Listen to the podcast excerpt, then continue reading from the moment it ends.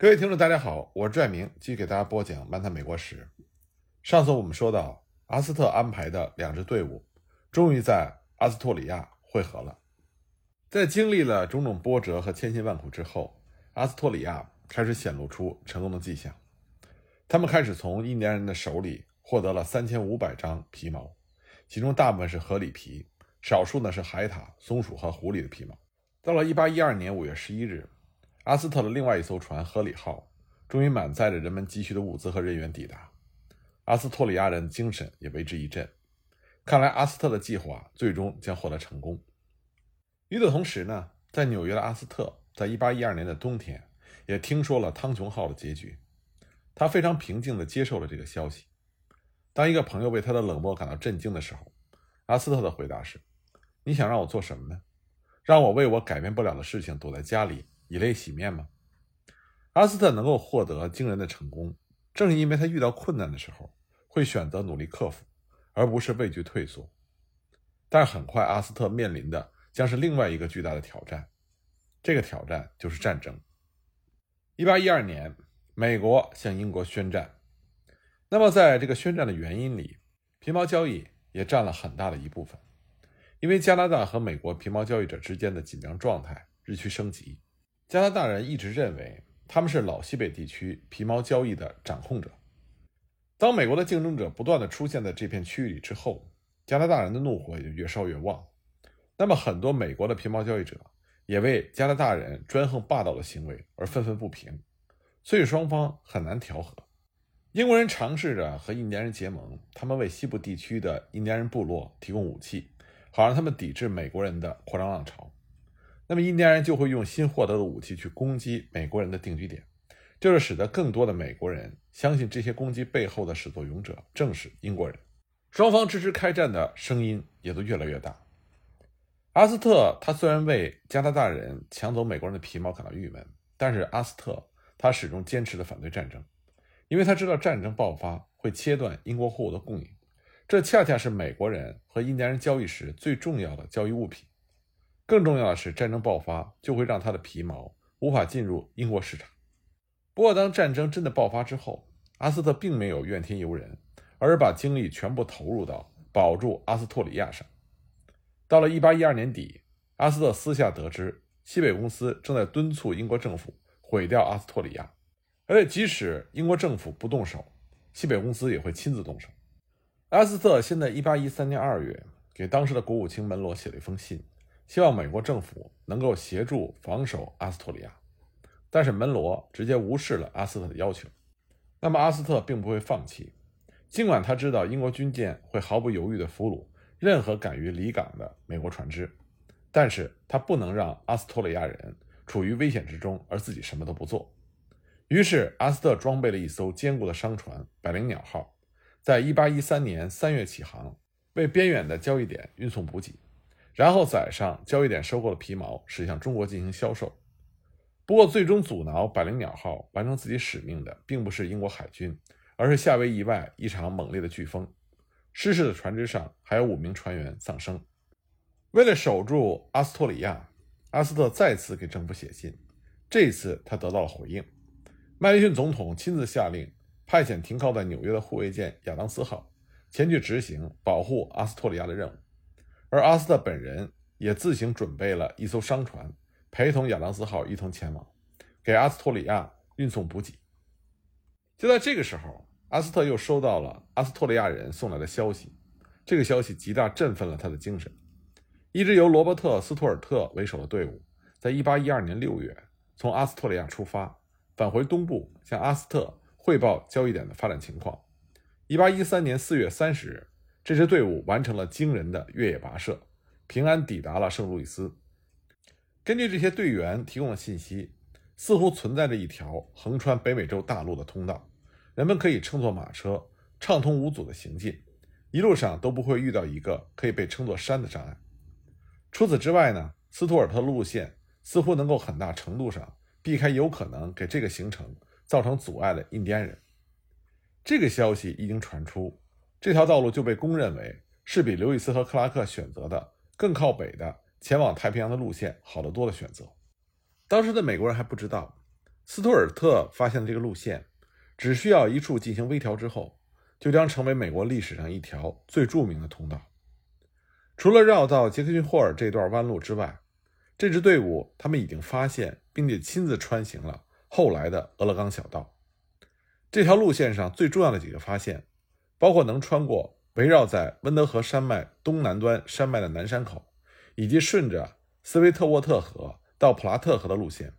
他们就是沿着这条路穿过大平原的。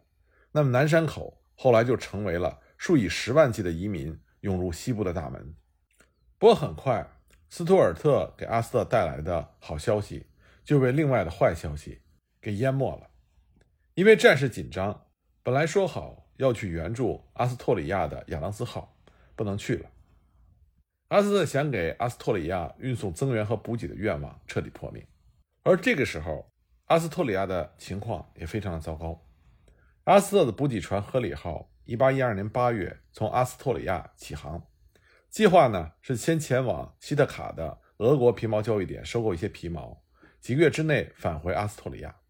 结果这一去就是一年，延迟这么久的原因，是他们在路上遭遇到了一系列的暴风雨，结果行程计划一再的更改，所以最终呢，“荷里号”去了广州，并且留在了广州。那一八一二年的整个秋冬时节，阿斯托里亚人都在突然的等待着“荷里号”的返航，整个堡垒都陷入到忧郁之中。那么，在原来堡垒的领导人亨特离开期间，代行管理职责的是麦克杜格尔和其他一些人。麦克杜格尔和一些人都是加拿大人，这给他们带来了好处。一八一三年一月底，西北公司的一位合伙人来到了阿斯托里亚，他的名字叫做麦克塔维什。他来这里是告诉阿斯托里亚人，战争已经爆发，并且通知他们，在即将到来的三个月里，一艘英国海军的军舰将抵达这片海岸，占领阿斯托里亚。而麦克塔维什正是来这里和即将到达的军舰会合的。那么当时既然荷里号不会回来，又指望不上美国海军能来协助保卫阿斯托里亚，所以呢，麦克杜格尔他们就决定放弃这个交易点，返回圣路易斯去。就在他们为启程做准备的时候，麦克塔维什带着人手又来了。他指望的英国军舰本来应该抵达并且占据阿斯托里亚，结果什么船只都没有出现。麦克塔维什就受到了他的加拿大同胞麦克杜格尔和其他人的热情款待，所以呢，他就留在阿斯托里亚，耐心的等待船只的抵达。可是几个月的时间过去了，依然没有什么船只出现。到了六月底。麦克杜格尔召集所有的合伙人开会，虽然其中有一些人坚决的反对放弃阿斯托里亚，但是最终大伙认定放弃还是最好的选择。不过，即使有了这个决定，但这个时候想要准备启程翻越落基山脉，显然已经晚了。因此呢，麦克杜格尔和麦克塔维什就达成了一个协议，双方都可以留在这个区域，共同分享皮毛交易的机会。到了来年春天，美国人就会离开。最终呢，在一八一三年的年底，阿斯托里亚易手。不过呢，它并不是被武装占领的，而是经过和平的协商，被英国人买下的。当然，英国人花的钱很少。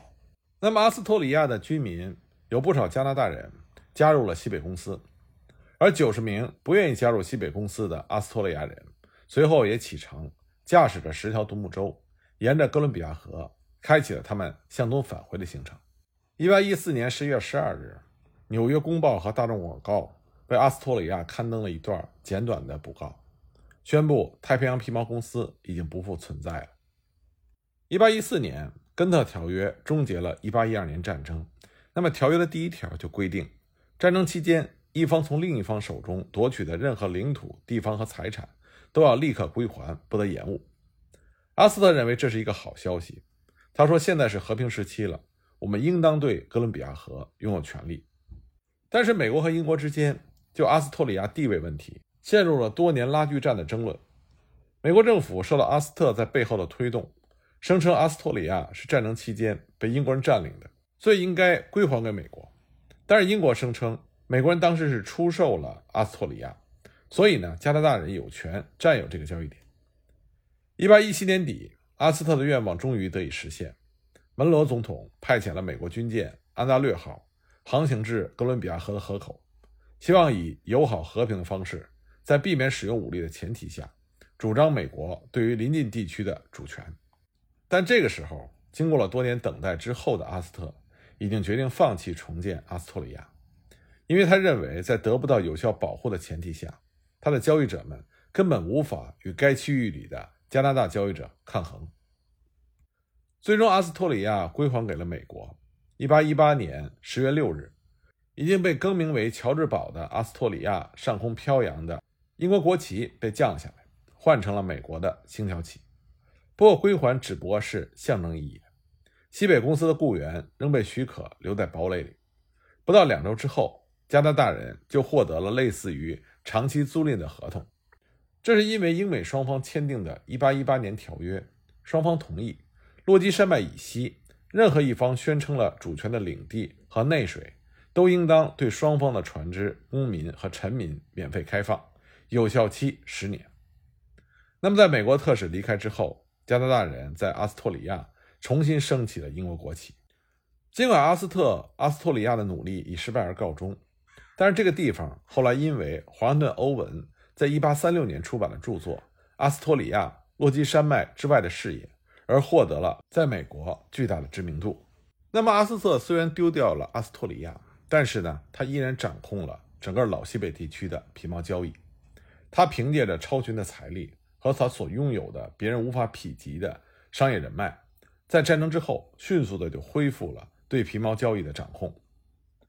但是在圣路易斯的其他皮毛交易者，并没有能像阿斯特那样迅速的恢复，即使是其中的佼佼者利萨，都在恢复过程中遇到了很多的障碍。而因为战争所带来的皮毛交易这个行业的重整，就使得在美国历史上又诞生了一批新的皮毛交易者。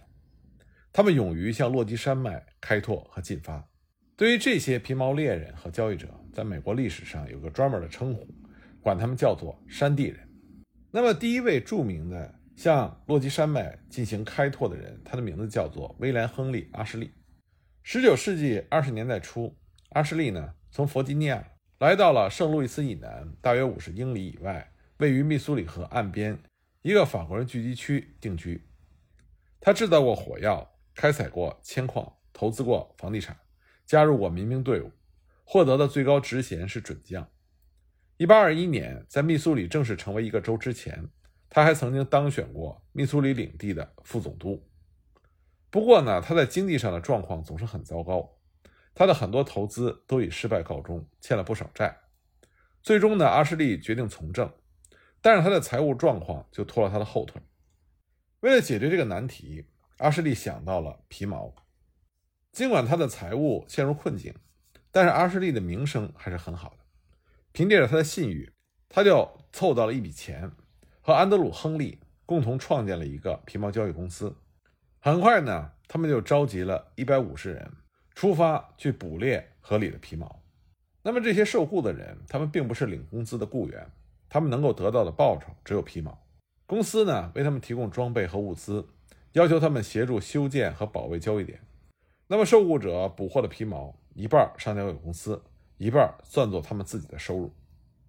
就这样，这支探险队开始朝着一片号称有着丰富皮毛财富的区域出发了。尽管人们抱有的期望值很高，但是这支探险队头两年的经营却只能用悲剧和失败来形容。一艘平底船在密苏里河上倾覆，价值一万美金的物资沉入了河底。黑脚族人和阿里卡拉人的袭击造成了二十多名成员的死亡，逃跑的人数也差不多有二十多人。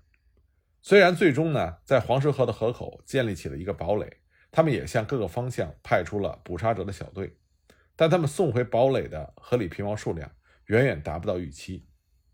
到了1824年底，公司的前景变得非常的暗淡，就连阿什利的未来也变得毫无希望。为了给自己的雇员们运送补给，他已经错过了竞选州长的机会，他的信用额度也大大降低。最糟糕的是，公司里经验最丰富的动物捕杀者和领导者亨利宣布退休，只能留下阿什利一个人孤军奋战。那么，为了打破僵局，阿什利决定向新的方向拓展业务。此前呢，他麾下的一个捕杀者小队曾经从南山口翻过大陆的分水岭，到达了格林河河谷。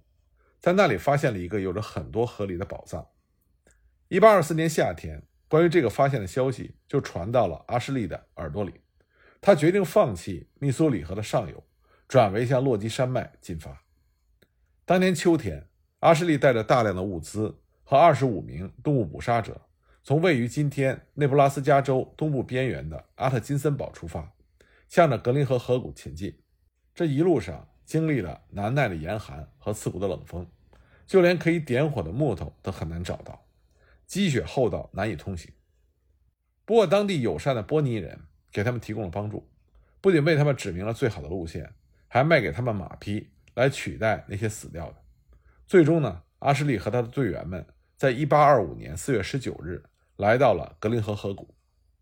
阿什利把他的队员们分成小组，让他们分头到山里去捕杀河狸。在队员出发之前，阿什利告诉他们，七月的时候回到格林河河谷的某个地方集合。这个地方将由阿什利选定，他会沿途留下路标，好让其他人能够找到这个地方。队员们在七月一日这一天都抵达了格林河与亨利河交汇处二十英里之外的亨利河的岸边。阿什利骄傲地看着集中在自己面前的一百二十名动物捕杀者，他们获得了巨大的成功。当阿什利返回圣路易斯的时候，他带了一百捆皮毛，价值是五万美金。这次成功鼓舞了阿什利。第二年夏天，他又带着一大批物资返回了山区。这一次，他收集到的成果比他第一次还要丰厚。他带了大约一百二十五捆皮毛返回，价值六万美金。这不仅清偿了他的债务，并且为阿什利积攒下了一笔雄厚的竞选基金。在这之后，阿什利把他公司里的股份卖给了他手下三名最出色的动物捕杀者。尽管他后来也一直做皮毛生意，不过他的重心已经转向了在圣路易斯过着一个稳定的生活，并且将他绝大部分的精力投入到他所热心的政治活动上。1831年，阿什利当上了密苏里州的国会议员，并且干满了两个任期。尽管阿什利作为皮毛公司领导者的时间并不长。但他仍然被视为美国皮毛交易历史上的一位巨人，因为正是他开启了皮毛交易者和猎杀者向落基山脉前进的步伐。